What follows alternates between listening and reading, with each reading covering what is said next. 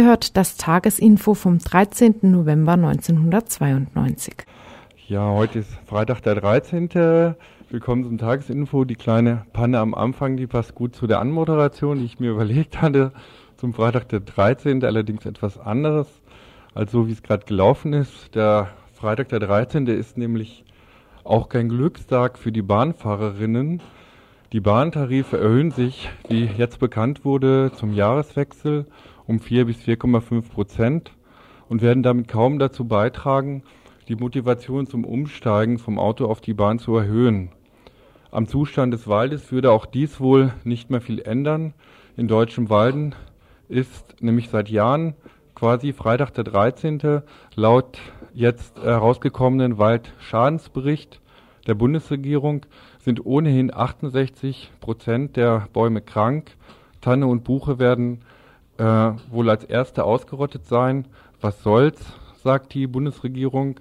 Als Konsequenz will nämlich Landeswirtschaftsminister Kichler den Waldzustandsbericht Bericht demnächst nur noch statt jedes Jahr alle drei Jahre herausbringen, der schlechten Schlagzeilen wegen. Also trotz ähm, dieses Freitag des 13. und dem strömenden Regen draußen auch heute ein hoffentlich nicht nur düsteres Tagesinfo hier auf Radio Dreieckland 102,3 Megahertz. Unsere Themen heute. Nach den Kurzmeldungen ein Beitrag zur Demo in Bonn am kommenden Samstag. Morgen sollen in Bonn 200.000 Füße gegen die geplante Grundrechtsänderung auf dem montäglichen SPD-Sonderparteitag auflaufen. Über den Sinn dieser Großdemo führten wir ein Interview mit dem Pressesprecher des Koordinationsbüros in Bonn. Nächstes Thema wird der 9. November sein. Ja, wer an so einem Tag auf Richard von Weizsäcker Steine wirft, Hans-Jochen Vogel zu verprügeln versucht, unterscheidet sich nicht von denen, die Steine auf Asylbewerber schmeißen. So heulte das multikulturelle Deutschland nach der Berliner Demonstration am 8. November auf. Hier der türkische Bundesverband der Grünen. Weitere Reaktionen auf die Kundgebung zum 8. und 9.11. stellen wir in einer Presseschau vor. Anschließend bemühen wir uns in einem Studiogespräch, die große Mobilisierung zum 9.11. einzuschätzen und über linke Perspektiven zu reden. Nächstes Thema wird sein Kanada. Vergangenen Freitag sendeten wir bereits den ersten Teil eines längeren Gesprächs, das wir mit verschiedenen Leuten aus Kanada bzw. Kanada-Kennerinnen geführt haben zur aktuellen politischen und wirtschaftlichen Situation in Kanada. Heute im zweiten Teil geht es um das Ende Oktober durchgeführte Referendum, das neben anderen Punkten den Indigenen, das sind die indianischen Völkern, sogar die Selbstverwaltung versprochen hatte. Diese Verfassungsreform war gescheitert. Was war an dem so großzügig toleranten äh, Selbstverwaltungsvorschlag dran, was hätte ein solcher Referendumsdeal bedeutet, mit dem nicht nur den weißen Provinzen, sondern auch den Reservationen der Indigenen mehr Kompetenzen versprochen wurden. Soweit die Themen der längeren Beiträge. Am Ende wie immer Veranstaltungshinweise. Unsere Telefonnummer hier im Studio ist die 0761 31 028 31 028 unter Mikrofon heute sind der Egon, der Freitag, der Joey, der Arthur und der Eddie.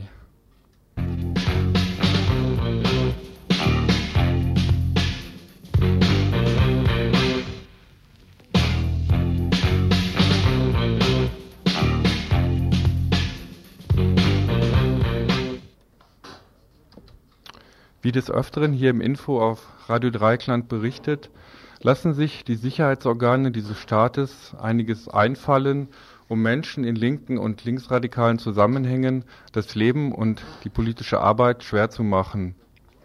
Die staatliche Repression gegen linke Inhalte und Positionen reicht vom Einsatz verdeckter Ermittler über Zeitungsverbote und Hausdurchsuchungen bis hin zu Observationen und Telefonabhören so wurden bereits mehrere Male der Infoladen in der Klarastraße in Freiburg sowie der Buchladen Jos Fritz wegen Vertreibung der Freiburger Monatszeitschrift Ausbruch durchsucht. Eine Wohnung wurde ebenfalls durchsucht. Gegen den Infoladen und die Herausgeber des Ausbruch wurde ein 129a-Verfahren wegen Werbung und Unterstützung von terroristischen Vereinigungen eingeleitet und auch wir hier in Radio Dreikland wurden noch im letzten Jahr wegen eines Beitrages des Fraueninfos mit einer solchen Anklage behelligt. Einem Menschen, dem diese ganze Observations- und Kriminalisierungsattacken der Staatsorgane zu viel wurden, platzte letztes Jahr der Kragen. Er wurde seit längerem von zwei Kripo-Beamten observiert, weil auf seinem Namen das Telefon und der Mietvertrag des Infoladens angemeldet ist. Am fraglichen Tag versuchten zwei Kripo-Beamte aus einem Auto heraus Fotos von dem Betreffenden zu machen. Diesem wurde es zu bunt, mehrere unfreundliche Ausdrücke fielen und Schneebälle flogen aufs Autodach. Jetzt versuchen die Kripo-Beamten daraus eine Beamtenbeleidigung zu machen und geben an, sich durch die Schneebälle bedroht gefühlt zu haben. Beide Beamte werden am kommenden Montag im Amtsgericht aussagen der so vor Gericht Gebrachte wird das Ganze jedoch nicht widerstandslos hinnehmen, sondern seinerseits einen Zeugen benennen und selbst eine politische Erklärung verlesen. Alltägliche Bespitzelung durch die Staatsmacht soll nicht einfach hingenommen, sondern öffentlich gemacht und deren Hintergründe beleuchtet werden. Deshalb ruft der Freiburger Infoladen dazu auf, den Prozess zu besuchen, Solidarität zu zeigen und sich gegen staatliche Kontrolle, Überwachung und Repression zur Wehr zu setzen. Prozessbeginn ist am kommenden Montag, den 16. November um 13.30 Uhr, also halb zwei, und der Prozessort ist das Amtsgericht hier in Freiburg im Saal 1.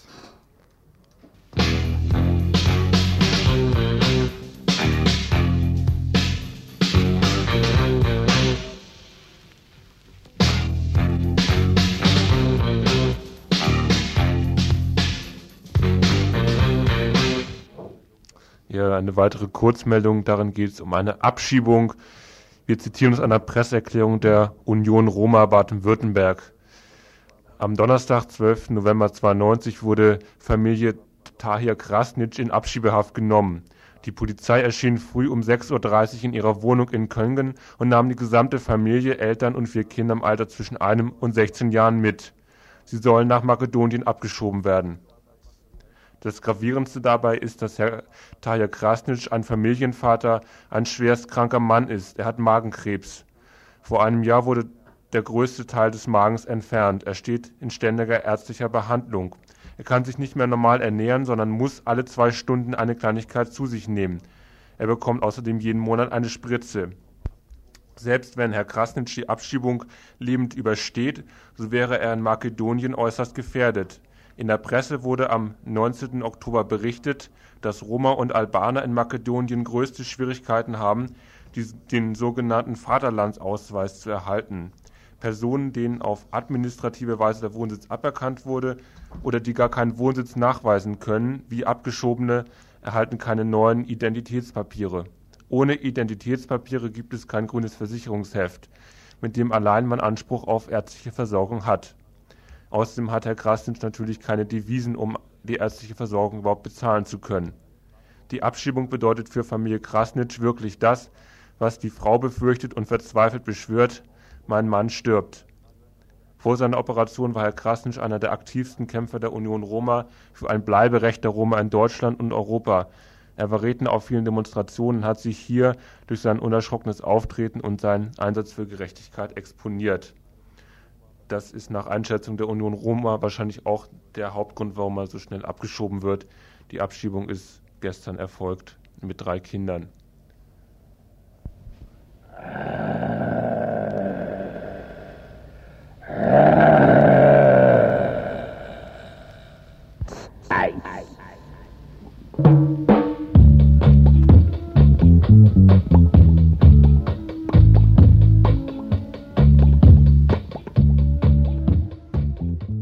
hört das Tagesinfo vom 13. November 1992. Am Montag geht es zur Sache. Auf der Staatstheaterbühne blüht der letzte Akt der Affäre vor dem Gesetz. Und die Berliner Taz will eine Extraausgabe beisteuern. Die Schwerpunkte des SPD-Sonderparteitages hat Geschäftsführer Karl-Heinz Blessing bereits vorgestellt. Es sollen die Wirtschafts- und Finanzpolitik sein, während das Thema Grundrechtsänderungen keinen zentralen Stellenwert mehr einnehmen sollen. Nachdem die Antragskommission letzte Woche einen Leitantrag vorlegte, feiert Blessing bereits den Kompromiss in der ganzen Sache. Am Samstag soll eine große Demonstration in Bonn unter dem Motto Grundrechte verteidigen, Flüchtlinge schützen, Rassismus bekämpfen, den Leuten in der SPD den Rücken stärken, die die Grundrechte vor dem Messer des SPD-Vorstandes retten wollen. Das Grundrecht auf Asyl, die Rechtswegegarantie für Asylbewerberinnen, das Einsatzgebiet der Bundeswehr und den Türriegel zum großen Lauschangriff. Eine andere Republik, so das Fazit des Demoaufrufs, hätten die Grundrechtsänderungen zur Folge. Und das Drama auf der Staatstheaterbühne, das Gezetere ums Gesetz, wird fast schon zur Entscheidung über Barbarei und Zivilisation stilisiert. Ein freiwilliger Verzicht der SPD auf, Zitat, Opposition in substanziellen Fragen würde den zivilisatorischen Prozess umkehren, der nach 1968 mit dem, Aus mit dem Ausspruch Mehr Demokratie wagen begann. Zitat Ende. Für die Demo morgen rufen vor allem Menschen, Bürgerrechts- und Friedensgruppen auf, aber auch einzelne SPD-Abgeordnete und Unterbezirke. Ich führte ein Interview mit Pressesprecher Schmidt vom Koordinationsbüro.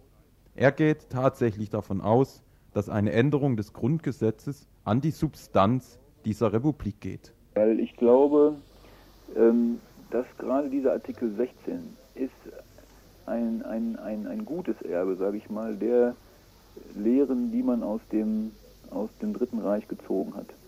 Und natürlich äh, wird auch da jetzt schon in der Praxis dran rumgezuckelt, das ist klar. Aber wenn man sozusagen jetzt auch noch im Nachhinein vom Grundgesetz her die Legitimation gibt, das zu tun, dann ist das schon nochmal ein existenzieller Schritt zurück. Und die andere Seite der Medaille, sage ich, das ist für uns nämlich diese ganzen Geschichten, die um die Out-of-Area-Sache laufen.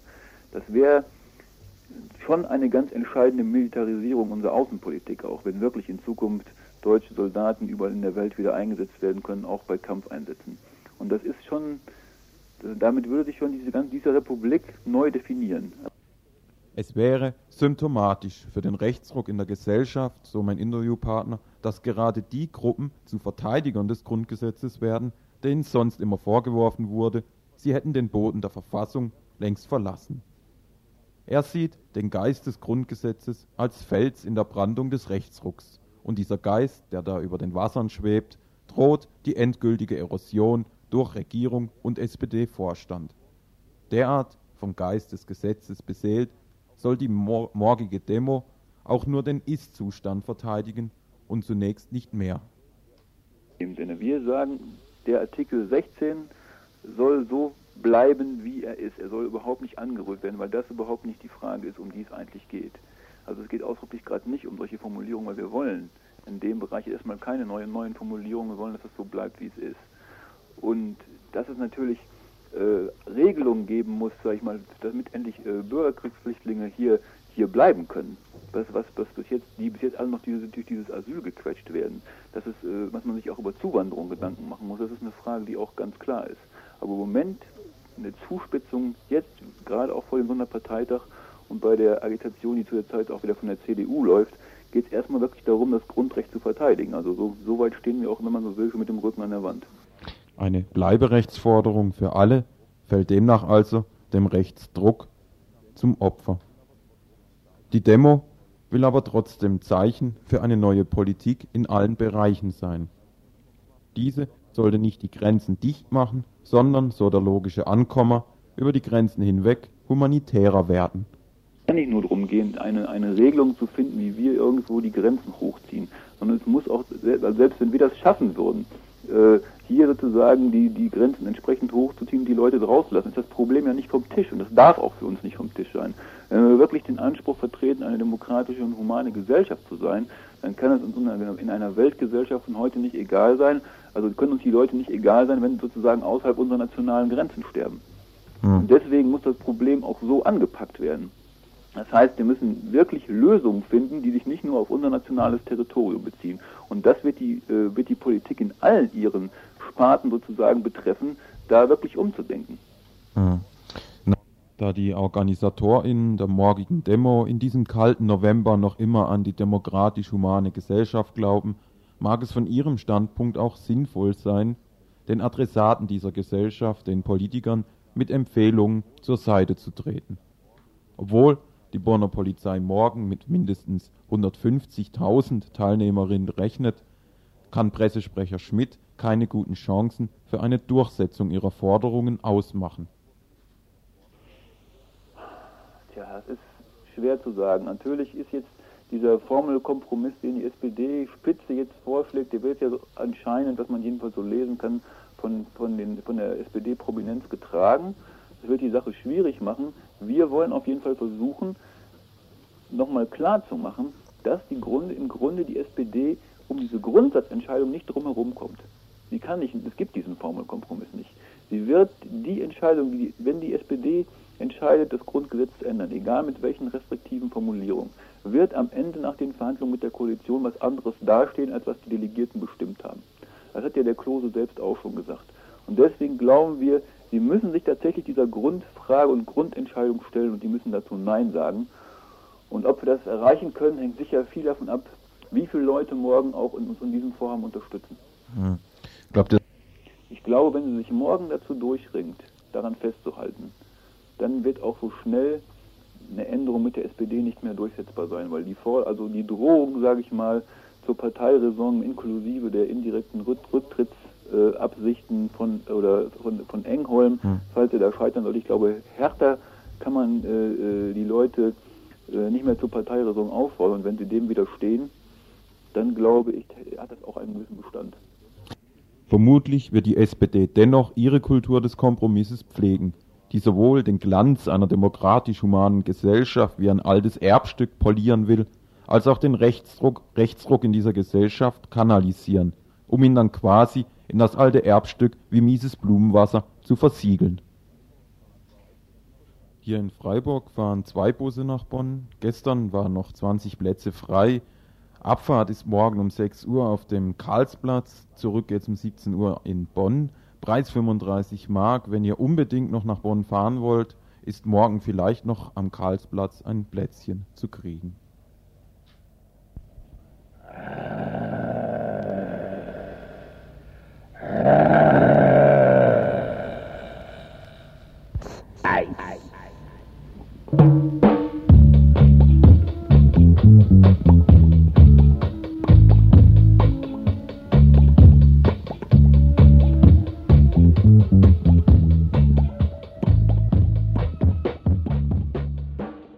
Ihr hört das Tagesinfo vom 13. November 1992. Ja, bevor wir über die Demonstrationen vom 8. und 9. November diskutieren wollen, hier im Studio ein Blick in die Presse.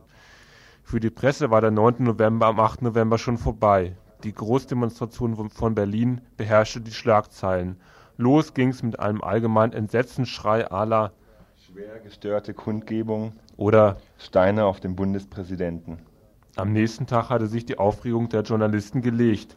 Jetzt hieß es unisono von taz bis Bild, es seien ja nur 300 Gewalttäter gewesen und also eine Medienrandale. Für die etablierten Medien war damit, äh, waren damit die Eierwerfer zum Problem für die Polizei geworden. Lediglich die taz konnte das Verhalten von Linksradikalen nicht schlucken und kartete nach. In drei fast identischen Kommentaren hieß es am Mittwoch in einem nach Unterscheidung zwischen Steinen für Redner auf der einen Seite, Brandflaschen für Asylbewerber auf der anderen Seite steht einem am Tag nach der Demo nicht der Sinn. Und schon am Montag hatte Erich Rathfelder die Linke als unpolitisch gescholten und gejammert. Die BRD wird nicht wie die Weimarer Republik vor dem Terror der Nazis in die Knie gehen. So hätte die eindeutige Botschaft lauten können. Die Steinwürfe haben diese Hoffnung zerstört also auch in der Taz, das Schema Links- und Rechtsextremisten bedrohen die Republik. Wobei nach der Berliner Demo mit ihrer Massenbeteiligung die Presse in Optimismus macht. Detlef Clausen ist überzeugt, der demokratische Grundkonsens sei demonstriert worden. Weizsäcker resümierte, es habe ja noch viele Demokraten in Deutschland, Bonn sei nicht Weimar. Die Zeit wähnte gar eine zivile Heiterkeit auf der Demonstration beobachtet zu haben Und in der BZ forderte man den Staat auf, endlich in die Offensive gegen rechts zu gehen.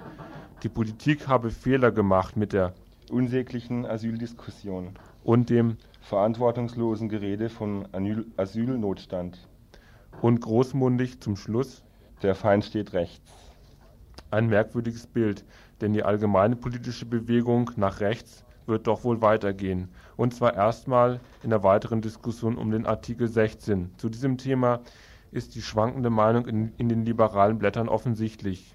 So tauchen zum Beispiel in der Zeit in der Sache gegensätzliche Artikel in einer Ausgabe auf. Noch scheint man sich also in den Redaktionsstuben nicht ganz darüber klar zu sein, wohin der Zug geht, ob der Zug in der Mitte bleibt oder weiter nach rechts geht. Soweit unsere kurze Presseschau. Wir machen noch ein kurzes Stück Musik, weil wir uns hier noch mal kurz absprechen müssen, wie die Diskussion läuft. Danach kommt die Diskussion hier im Studio. Eis.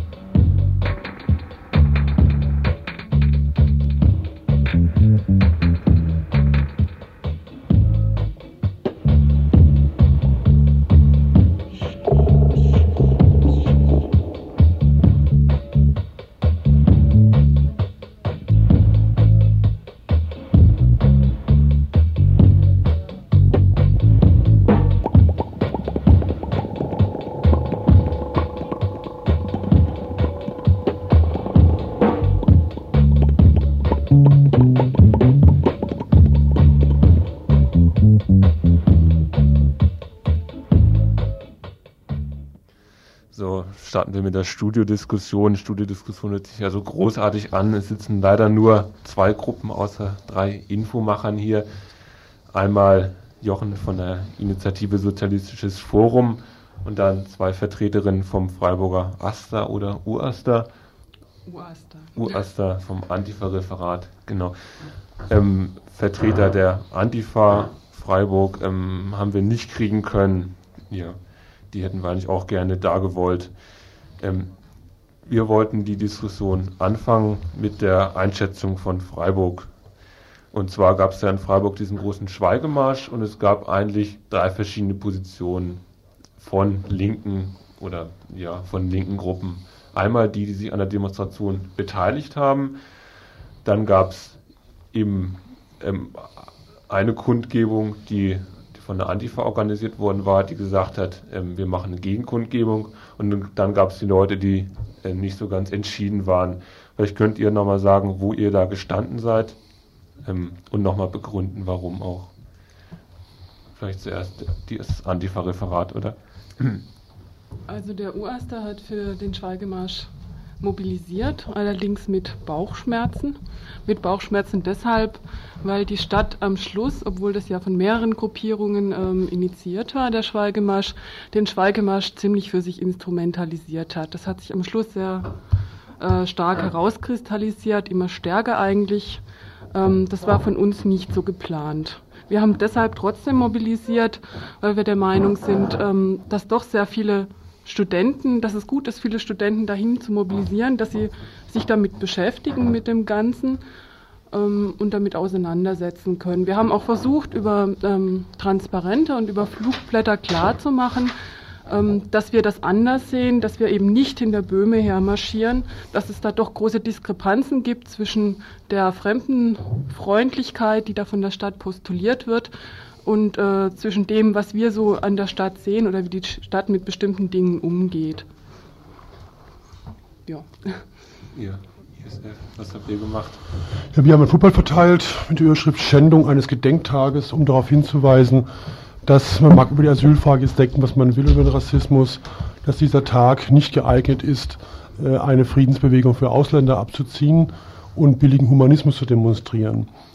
Äh, wir haben es irgendwie sehr merkwürdig gefunden, dass äh, der Staat am, Sta am Datum eines seiner eigenen größten Massaker nun anfängt, den Staatscharakter der ganzen Angelegenheit verschwinden zu lassen und dass dieses Ganze unter, der, unter dem Vorsitz von Weizsäcker, einem der wesentlichen Einpeitscher der nationalen Identität und der ganzen Phraseologie von Deutschsein als Schicksal und Aufgabe einer Verhöhnung der Opfer gleichkommt und das tendenziell auch gesehen äh, eine Linke, die äh, dem auf dem Leim geht, also an diesem Tag eigentlich mitdemonstriert, äh, doch vielleicht noch so, doch vielleicht nicht den richtigen Begriff hat von der Geschichte. Wir finden halt, dass in der gegenwärtigen Debatte um die Asylfrage schon gewisse Analogien zu ziehen sind, wenn man etwa sieht, äh, 38 hat ein Regierungspräsident am Tag nach dem Pogrom äh, seiner Regierung das folgende berichtet, Zitat, Umso weniger Verständnis brachte die Bevölkerung für die Art der Durchführung der spontanen Aktion gegen die Juden auf. Sie wurde vielmehr bis weit in die Parteikreise hinein verurteilt. In der Zerstörung von Schaufenstern, von Ladeninhalten sah man eine unnötige Vernichtung von Werten, die letzten Endes dem deutschen Volksvermögen verloren gingen. Das war also, das war also die Nazi-interne Kritik an gewissen Ausschreitungen dieses Tages. Und die bürgerliche Öffentlichkeit, die nun an diesem 9. November auf die Straße geht, verhält sich ja zum Rassismus genau so, dass sie unterscheiden zwischen einem nationalen Interesse und den bedauernswerten Ausschreitungen. Also sowohl nach der Kritikform vom 9. November wie auch von dem Tag, an dem es abgezogen worden ist, sind wir nicht einverstanden. Vielleicht noch ein Aspekt. In Frankreich vor zwei Jahren in Carpentras dauerte es drei Tage, bis die politische Klasse unter Führung Mitterrands, sage ich mal, in ehrlicher demokratischer Empörung auf die Straße ging. Hier war es also eine vierteljährlich vorbereitete Inszenierung, die offenkundig nur mit Blick geschah äh, auf die demokratische Presse des Auslands. Ähm, seht ihr das irgendwie als Vorwurf vom Aster an? Ähm, ich kann das nicht so sehen. Ich finde es auch nicht falsch, Leute erstmal die Leuten erstmal die Möglichkeit zu geben, ähm, ja gut, ich möchte dieses scheußliche Wort ähm, benutzen, ihre Betroffenheit sozusagen dann doch zu zeigen. Aber ich bin auch der Auffassung, dass die Leute dabei nicht stehen bleiben sollten, dass sie auf jeden Fall aktiv werden müssen, dass sie die Leute unter Druck setzen müssen. Also ich sehe den Punkt eigentlich eher darin, indem ich hinter Politikern hermarschiere, also mit ihnen zusammen demonstriere, ist es eigentlich, kann ich sie dann nicht mehr angreifen. Also sie fühlen sich dann auch nicht mehr angegriffen und unter Druck gesetzt. Und das ist das, was ich möchte oder das, was wir möchten, dass ähm, Druck ausgeübt wird auf Politiker, dass die Politik geändert wird. Also mit Verlaub, ich finde das ein bisschen sehr phrasiologisch, weil die Leute hatten genügend Möglichkeit, ihr Betroffenen auszudrücken. Im Frühsommer bei der Saga-Demonstration zur Vauban-Kaserne, da waren es aber nur 1000 Leute und das zeigt doch, dass hier die Differenz zwischen einer antirassistischen Bewegung und einer äh, staatstragenden Menschheitsbesoffenheit ne, äh, vorhanden ist. Eine, eine Trennung, die eigentlich, wie auch in der Friedensbewegung, die Trennung ist zwischen Antimilitarismus äh, und äh, Fasten und Beten für den Frieden. Diese Trennung bekommt man eben nicht in den Griff, wenn man äh, von Lernprozessen ausgeht, die nicht stattfinden. Wenn man sich sieht, was für Transparente waren auf Demonstrationen. Etwa die ESG hat ein Transparent getragen, wer überall Feinde sucht, wird niemals Freunde finden. Also es war, es kam transparent, 38 brannten die, brannten die Synagogen und heute war schon direkt der Aufforderung, also wie, eine, also wie, eine, also wie eine Synagoge brennen zu lassen. In dieser Art war die Demonstration zum großen Teil. Es gab wieder jede Menge Menschen mit Kerzen in der Hand und so weiter. Ne? Also ich kann hier äh, keinen Lernprozess sehen, finde eher das Schema falsch. Aber das ist die eine Frage. Ne? Nur, warum nun gerade an diesem 9. November? Und ich finde äh, einen Skandal des Weizsäcker, der seinen Vater in, Nürnberger, in Nürnberg vor dem Tribunal verteidigt hat und der also äh, persönlich unpolitisch mit der ganzen nationalsozialen, nationalsozialistischen Identität verbunden ist, an einem solchen Tag demonstriert. Das finde ich also jetzt mal ganz abgesehen von der Frage des gegenwärtigen Rassismus selber schon eine Geschmacklosigkeit, wo man eben sieht, dass auch vielleicht Teile der antirassistischen Bewegung vom Antisemitismus und seiner Funktion in der alten Herrschaft von vor 45 vielleicht auch einen falschen Begriff sich machen. Damit will ich nicht gesagt haben, dass es nicht richtig ist, dagegen auf die Straße zu gehen, aber es geht um diesen Tag und in diesem Zusammenhang. Ähm, damit sind wir irgendwie also bei dem eigentlich wichtigsten Punkt, irgendwie die, die Einschätzung, der Leute, die dort auf die Straße halt gegangen sind. Der, ähm, wenn man diesen Schweigemarsch irgendwie ähm, hat vorbeiziehen sehen, dann hatte man schon den Eindruck, die Leute ähm, wollen erstmal nur ihre Betroffenheit zeigen und also nicht groß handeln. Ähm, wie habt ihr das in dem Marsch empfunden? Also für uns war erstmal wichtig, das differenzierter zu betrachten, dass man ähm, jetzt nicht alles über einen Kamm schert, weil die ähm, Einschätzung über die politische Lage, da gebe ich dir auch vollkommen recht, das sehen wir eigentlich genauso. Nur uns ging es jetzt nicht nur um die Politikerin oder um die Masse, die jetzt ihre Betroffenheit signalisieren wollte, sondern als drittes halt auch darum, dass es ein Gedenktag der Jüdinnen ist. Und wir hatten ähm, bei der Überlegung, ob wir jetzt daran teilnehmen sollen oder nicht, uns erstmal mit den Jüdinnen hier in Freiburg in Verbindung gesetzt und äh, ihre Ansicht darüber eingeholt und hatten dann halt die Schwierigkeit, dass wir zwar auf der einen Seite gesagt haben, ähm, wir unterstützen diese Instrumentalisierung der Politikerinnen nicht, die an diesem Tag passiert. Wir finden es auch nicht okay, äh, dass der Staat es für nötig, also ähm, dass der Staat nur an einem einzigen Tag im Jahr auf einmal Solidarität ähm, demonstriert. Das haben wir auch in unserem Flugplatz ziemlich deutlich gemacht und ansonsten solche Sachen laufen, dass ähm, zum Beispiel hier in Freiburg ein Haufen Geld für überflüssige Zäune auf einem eh schon umzäunten Gelände ausgegeben wird, dass es fast keine Sozialarbeiterinnen gibt, äh, die zur Beratung der Flüchtlinge zur Verfügung stehen, äh, dass Böhme ähm, Interviews gibt, in denen er diese Petersberger Beschlüsse, die ja mittlerweile bekannt sind, voll und ganz unterstützt, etc. Äh, das ist der eine Teil. Der andere ist aber auch der, ähm, dass wir gesagt haben, Ursprünglich wurde diese Sache von den Jüdinnen initiiert und wir können uns jetzt schlecht dagegen stellen. Es geht nicht um dagegen stellen, es geht darum, also diese Ausbeutung, denke ich, nicht mitzumachen. Ich finde, wenn du über Staat sprichst, ne, ich habe äh, also in der Uni im Audimax am Montag bei der großen VV die Rede von Dekan Schmidt mitverfolgt, die also, also einen in ungeheuren Beifallsstürmen geendet ist. Und ich frage mich doch, ob man so naiv sagen kann, entschuldige, aber ich finde es jetzt verkürzt gesagt naiv, ob man sagen kann, der Staat muss äh, noch weitere 340 Tage im Jahr äh, Solidarität demonstrieren, ne, obwohl es doch gerade aus diesem Staat selber kommt. Und also das Ganze wird ja eigentlich in meiner Auffassung nach nur von den Rassisten, von den spontanen Rassismus auf der Straße, wird ja nur veröffentlicht, ne, was in der fundamentalen Struktur dieses Staates eingelassen ist. Und wenn ich sehe, wie in der Universität Dekan Schmidt sagt, ne, wir haben gesehen 77, wozu der Staat fähig ist, wenn es gegen links geht. Wir fordern Äquivalenz. Wir fordern also praktisch Ausnahmezustand äh, gegen rechts.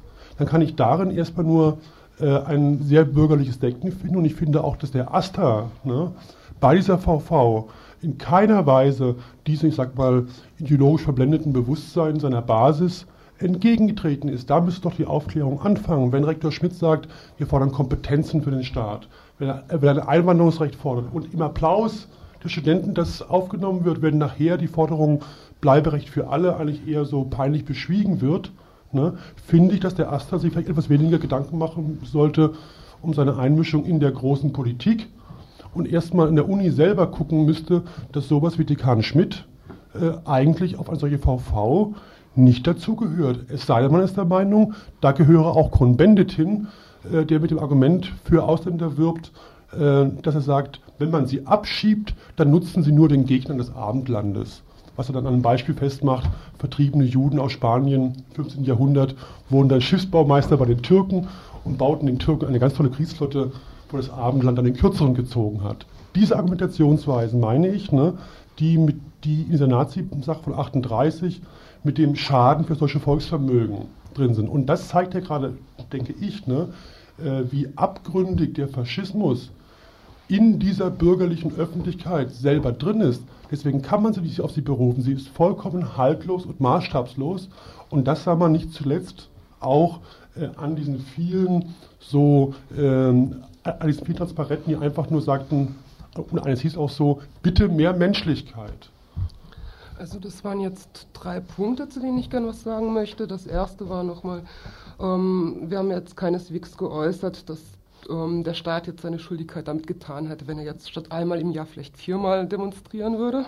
Das kam da vielleicht etwas falsch rüber sondern ganz im Gegenteil, wir sehen diese Verlogenheit durchaus auch. Und wir hatten auch keinerlei Probleme damit gehabt, ähm, Kritik auch anders als nur ähm, zum Beispiel schriftlich zu äußern, wenn das jetzt nun nicht ausgerechnet der 9.11. gewesen wäre, wo wir dann halt wirklich gesagt haben, ähm, dass wir uns da halt in diesem Fall nach der jüdischen Gemeinde erstmal richten. Das zum einen. Zum zweiten, ähm, was die VV betrifft, also was ich auch sehr bedauere, war, ähm, dass dann aus Zeitmangel keine Zeit mehr für eine Diskussion geblieben ist.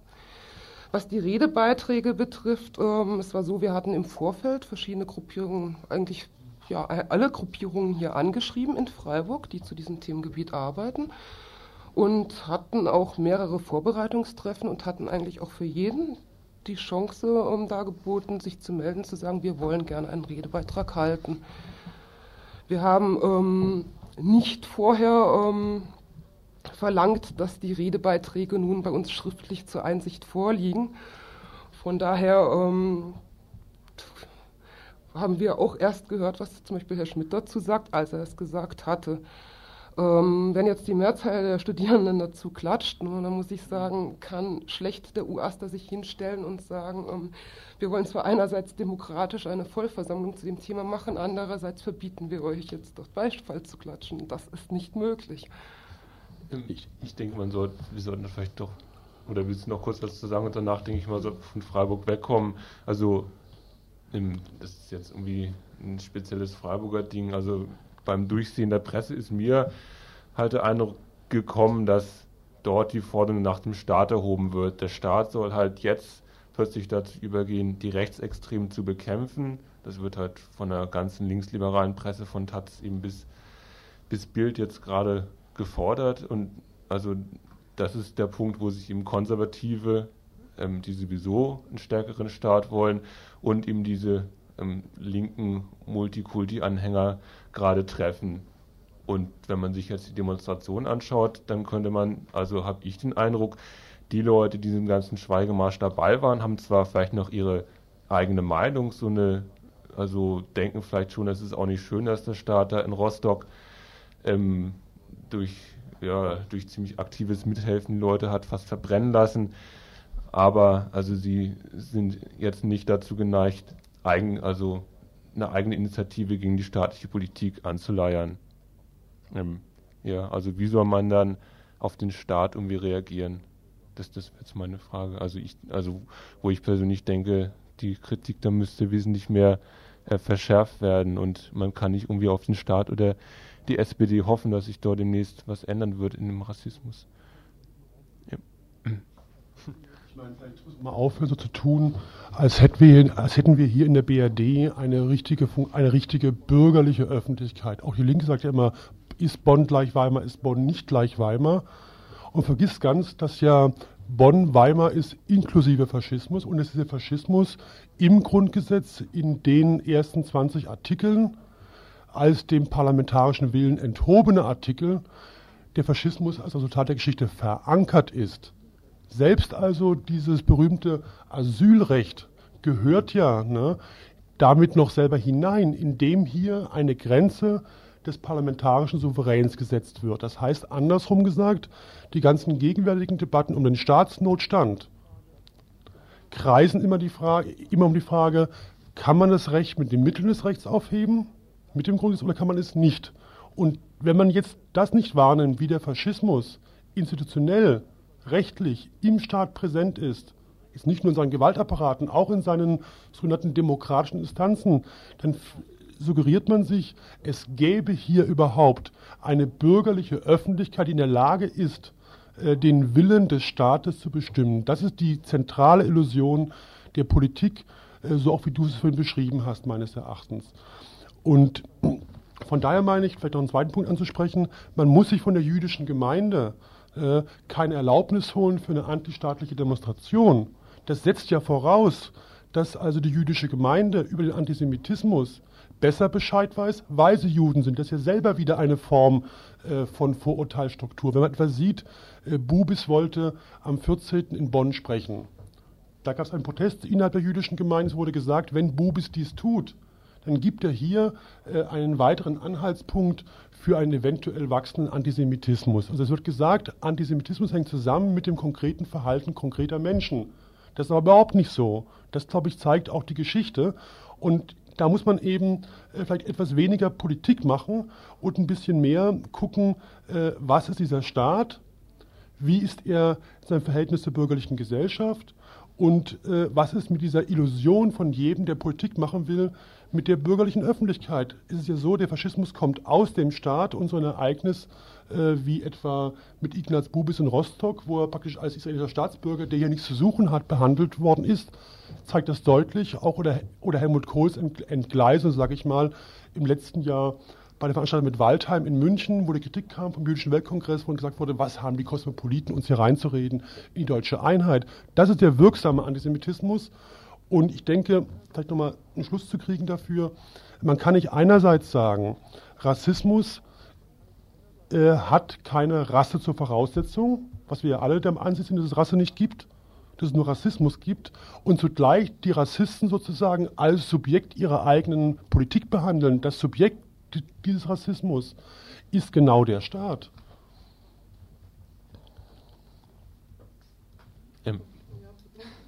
komplizierte Worte. Also, ähm, ich möchte dazu nochmal sagen, dass ich das, also was du gesagt hast zum, ähm, zum 9. und zu den Jüdinnen, dass ich das nicht so sehe, sondern dass ich trotzdem denke, dass man das respektieren muss, ja.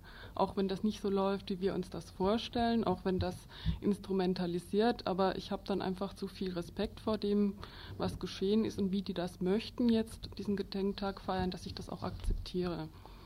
Und dass ich da auch keinen Skandal möchte oder das dann für mich benutzen. Die andere Sache ist die, ich bin auch der Meinung, man muss ganz klar zeigen und muss auch den Leuten zeigen, was für Zusammenhänge es da gibt. Ja?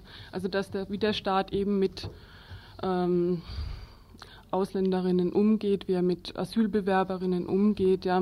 Wenn man zum Beispiel konkret in der Stadt, was wir schon gesagt haben, ähm, ja gut, dass Leute, wenn sie was beantragen müssen auf dem Ausländeramt, da mit, äh, mit Angst hingehen einfach oder ähm, Asylbewerberinnen, wie mit denen umgegangen werden, dass sie einfach nur als Verwaltungsobjekt gesehen wird, dass da überhaupt nicht mehr die Geschichte dahinter gesehen wird, die dahinter steckt. Das muss man den Leuten erzählen und dagegen müssen sie auch was tun. Ja, das sehe ich auch so. Ich würde auch ganz gern mal jetzt von diesem 9.11. wegkommen und möchte halt nochmal betonen, dass wir ansonsten, wenn das jetzt nicht zufällig genau dieser Gedenktag gewesen wäre, auch absolut keine Probleme gehabt, damit gehabt hätten, irgendeine ähm, Demonstration oder andere Aktion gegen den Staat zu unterstützen. Äh, ansonsten würde ich das vielleicht sogar noch etwas schärfer formulieren als du, ähm, dass das jetzt nicht nur ähm, im Prinzip alles Phrasen sind oder ähm, die wirklichen Probleme verdecken sollen, was da von Seiten der Politikerinnen auskommt, sondern dass auch die jetzige Situation instrumentalisiert wird, um eine noch ähm, weiter nach rechts gehende Politik zu betreiben. Und ich denke auch, dass da auf jeden Fall etwas dagegen geschehen muss. Ähm, inwiefern man jetzt überhaupt noch Chancen der politischen Einflussnahme hat, ähm, ja, also ein Punkt, bei dem sich das jetzt demnächst ja nochmal herausstellen wird, ist für mich auch dieser SPD-Parteitag. Ansonsten halte ich es für unheimlich wichtig, dass jetzt ähm, momentan ist es so, dass ein sehr großer Teil der Bevölkerung ja sogenannt Betroffenheit zeigt. Ansonsten aber ähm, sich noch nicht sehr mit dieser ganzen Thematik beschäftigt hat, ähm, auch kein großes Hintergrundwissen hat und dass halt jetzt äh, von den Leuten, die sich schon länger damit äh, befasst haben, auch ähm, Aktionen auf die Beine gestellt werden, mit denen man die Bevölkerung informiert, mit denen man versucht, jetzt die Massen zu mobilisieren und halt äh, Aufklärungsarbeit, Öffentlichkeitsarbeit zu betreiben. Das wäre für mich ein Weg, ähm, mit dem man vielleicht noch ähm, das Schlimmste verhindern kann. Ja. Ja, ich denke, wir sind bei den Schlussworten irgendwie. Ähm, also du hast gerade gesagt, die Bevölkerung noch weiter äh, aufklären oder ähm, informieren. Das ist für mich, also bin ich eher pessimistisch, also was das an was das angeht, das passiert ja jetzt schon relativ lange mit einer antirassistischen äh, Mobilisierung hier in Freiburg. Also es gab eben gegen das Vauban-Sammellager, was gegen Schreibtischtäter gab es Aktionen und da ist wahrscheinlich auch erstmal eine Verbindung zu so, einer, zu so einem Schweigemarsch überhaupt nicht herzustellen. Also es ist irgendwie kaum abzusehen, dass diese Leute sich zum Beispiel in der nächsten Zeit vor Flüchtlingswohnheime weiterhin aufhalten werden, was sie vielleicht jetzt einmal eine Nacht gemacht haben und von daher ähm, äh, denke ich mal, dass ein Eingreifen irgendwie von sehr wenigen Leuten weiterhin äh, erfolgen muss, aber das nicht damit rechnen kann, dass irgendwie eine breite Zustimmung kommt und gerade dieses Ereignis auf der VV, wo die Leute der Saga zugeklatscht haben, als sie erklärt hat, dass auf dem Vauban-Gelände das Asylrecht praktisch abgeschafft ist. Danach dann die Forderung erhoben wurde, Bleiberecht hier für alle. Da hat dann praktisch niemand mehr zugestimmt. Also die Forderung nach Bleiberecht für alle wurde mit ganz wenigen Gegenstimmen von dieser Uni-Vollversammlung ganz klar abgelehnt. Also wo es vielleicht eine persönliche Konsequenz gefordert hätte, da äh, wird dann schon gesagt, nee und mh, hm, also das war ist für mich so ein Ausdruck von diesem Konformismus, der herrscht und es gibt halt irgendwie auch vielleicht gerade einen antirassistischen Konformismus. So. Das war mein Schlusswort, vielleicht noch von dir. Ein paar letzte Sätze, dann müssen wir die Diskussion abbrechen wenn ich noch Anrufe kommen. Also, ich würde eigentlich auch noch gerne darauf reagieren. Ja, ganz kurz vielleicht. Ja. Also das eine ist halt für mich, dass es doch wichtig ist, man kann nicht nur mit, einem kleinen, mit einer kleinen Gruppe von Menschen versuchen, was zu erreichen. Es müssen mehr werden. Ähm, in parteipolitischer Hinsicht sehe ich mittlerweile eigentlich kaum noch eine Chance. Das bedeutet halt wirklich A, der Versuch, Massen zu informieren und dadurch zu mobilisieren und B, auch vielleicht eine bessere Zusammenarbeit innerhalb der Linken, als es bisher der mhm. Fall war. Und noch kurz zu dieser Bleiberechtsforderung in der VV. Ich denke mal, ähm, dass es nicht so war, dass diese Forderung nun jetzt generell von den Studierenden abgelehnt wurde, sondern dass mehr äh, die Meinung geherrscht hat, äh, wir versuchen Forderungen, äh, detailliertere Forderungen rüberzubringen. Also äh, in dem Sinne, dass man ähm, erstmal trennt, dass man ein Einwanderungsgesetz verlangt, dass man ein Flüchtlingsgesetz verlangt, dass man verlangt, dass frauenspezifische Fluchtgründe ähm, berücksichtigt werden und dass man ähm, die Beibehaltung des ähm, Grundgesetzes zum Thema Asyl fordert und äh, die Rücknahme der Verschärfungen. Das ist im Prinzip detailliert aufgegliedert, ähm, ja wohl nicht so widersprüchlich zu der Forderung Bleiberecht für alle. Dazu möchte ich bloß ganz kurz noch was sagen. Das wird auch nicht ausgegrenzt aus der Uni. Wir haben vom 7. bis zum 12. Dezember Aktionswochen. Da soll es auch gerade um dieses Thema gehen. Es soll diskutiert werden an der Uni. Äh, dazu noch zu sagen, ähm, dass, wir, dass es da eine Vorbereitungsgruppe dazu gibt, dass da Leute auch gerne gesehen sind, äh, da mitzuhelfen und ihre Aspekte da reinzutragen.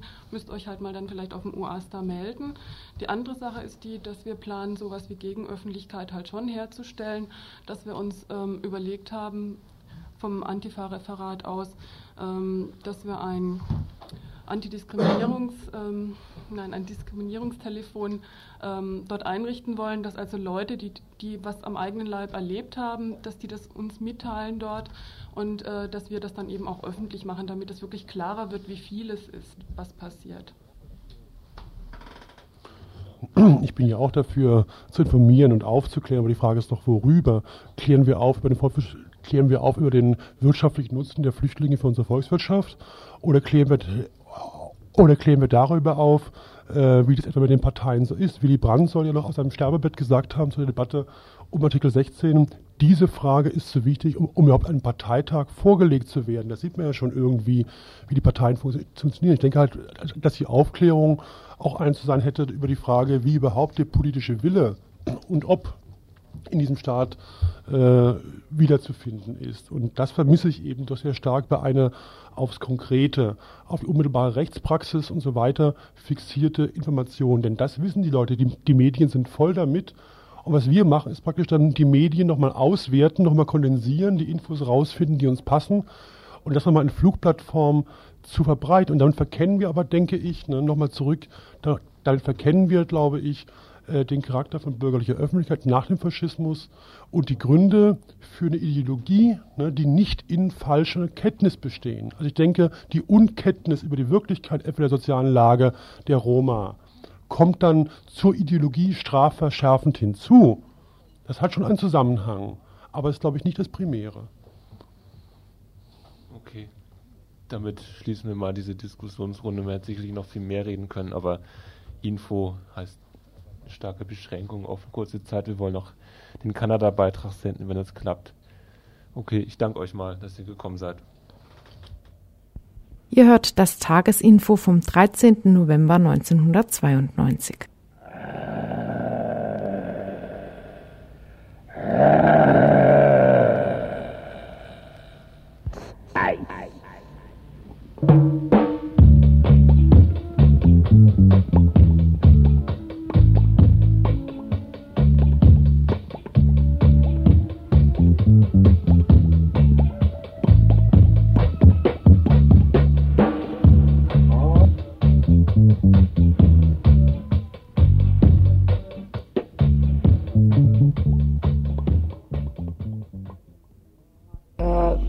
Vorstellung als Europäer ist, wenn man einen Maastricht-Vertrag haben oder einen Vereinigungsvertrag oder, oder was auch immer, äh, gehen wir davon aus, dass Dinge ziemlich bis in die kleinsten Kleinigkeiten geregelt sind, zumindest in den Grobrichtungen, dass man dann eigentlich nur noch die Feinheiten regulieren muss.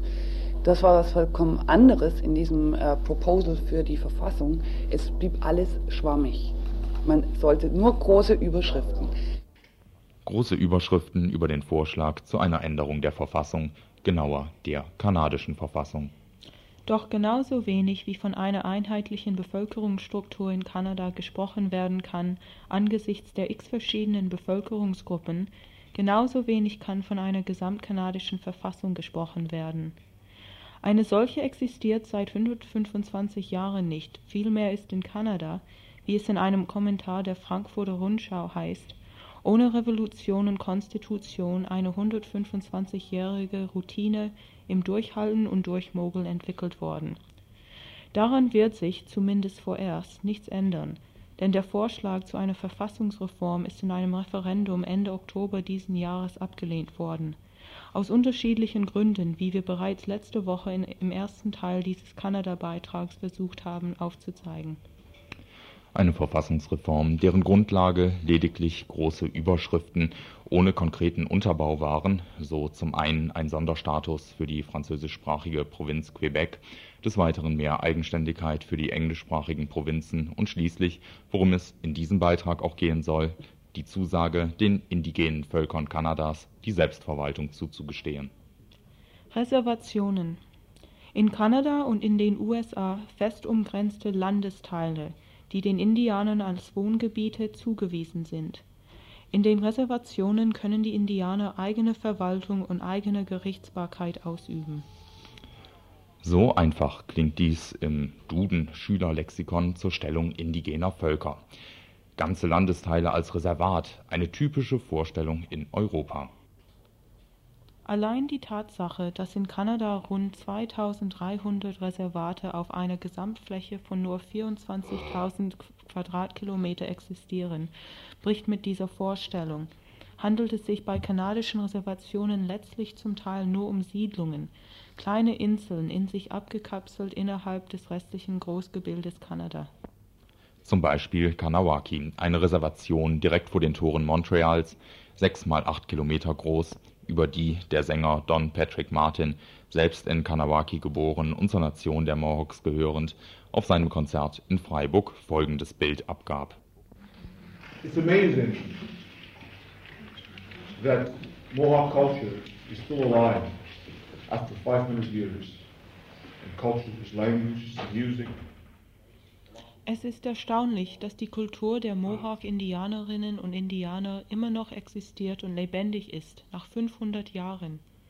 Diese Kultur, ihre Sprache, ihre Musik, ihre Philosophie, ihre Mythologie, ihre uralten politischen Strukturen, alles diese Mohawk-Kultur.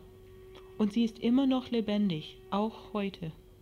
Ancient political structures, everything. It is still alive today. Despite that we only live 20 minutes from Montreal. I swear, you could stand in downtown Montreal, minutes away, you cross one bridge, and you're in a total, total different world. In a different language, in a different way. Obwohl wir bloß 20 Minuten von Montreal entfernt leben. Ich bin mir sicher, gerade stehst du noch in Downtown Montreal, ein paar Minuten weiter gehst du über eine Brücke und du stehst in einer total anderen Welt, in einer grundauf verschiedenen Welt. Du bist in einer anderen Sprache, in andersartigen Denkstrukturen, in anderen Verhaltensweisen.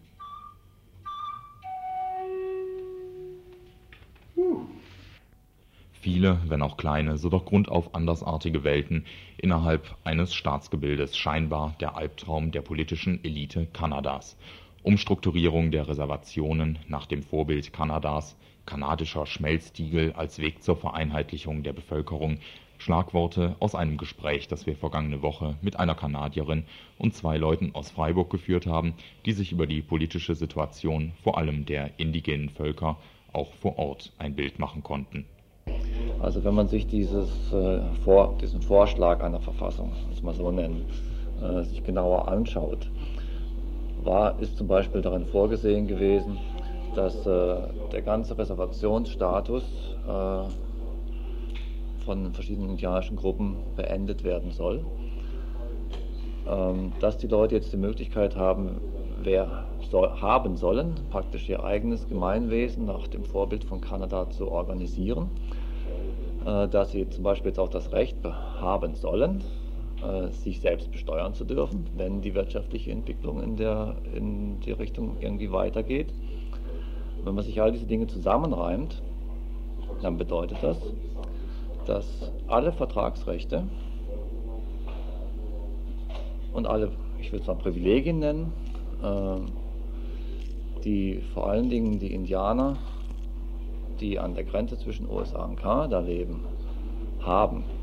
Und zwar aufgrund bilateraler Verträge zwischen Großbritannien und den USA, die damals garantiert haben, dass zum Beispiel Mohawks freien Grenzübertritt haben von Kanada nach USA, dass sie freien Handel über die Grenze hinweg betreiben können, ohne dabei gestört zu werden. Äh, dass diese Sachen alle beendet werden sollen. Äh, das heißt im Endeffekt, was sich Moroni vorstellt, ist, die indianische Bevölkerung in Kanada wird in 100 Jahren nicht mehr als solche existieren, sondern man wird verschiedene Gemeinden haben, deren Einwohner vielleicht äh, von ihrem ethnischen Erbe her Mohawk sind aber heute eher aussehen wie äh, irgendwie kleine braune äh, kanadische Staatsbürger. Also an der. Denkstruktur des kanadischen Schmelztiegels, das also Indianer, äh, egal welchen, welch, welcher Herkunft und welche Verfassung sie eigentlich ursprünglich haben, Kanadier sind und Kanadier sein sollen, hat sich nichts geändert. Also es ist nicht mal gedanklich so weit gegangen, sich etwas anderes vorzustellen. Vor diesem Hintergrund ist die Spaltung zu sehen, die die Ureinwohnerinnen und deren Organisationen bezüglich des Referendums durchzieht. Ihr hört das Tagesinfo vom 13. November 1992. Es gibt zwei polarisierende Meinungen auch in, unter der indianischen Bevölkerung in, kann man sagen, quer durch Kanada. Die einen sagen, vorher hatten wir in der Verfassung gar nichts. Das heißt, äh, man kann froh sein, dass wir heute, 1992, endlich, äh, endlich darüber gesprochen wird, dass wir unsere Sprache sprechen dürfen, dass wir unsere eigenen Interessen in der Kultur, in der Ausbildung, in der Erziehung unserer Kinder und auch in, in unserer wirtschaftlichen Entwicklung äh, jetzt mehr fördern können. An dieser Stelle muss in der Wiederholungssendung äh, die Kassette abgebrochen werden. Eine Stunde ist voll. Das war das Tagesinfo von Radio Dreieckland.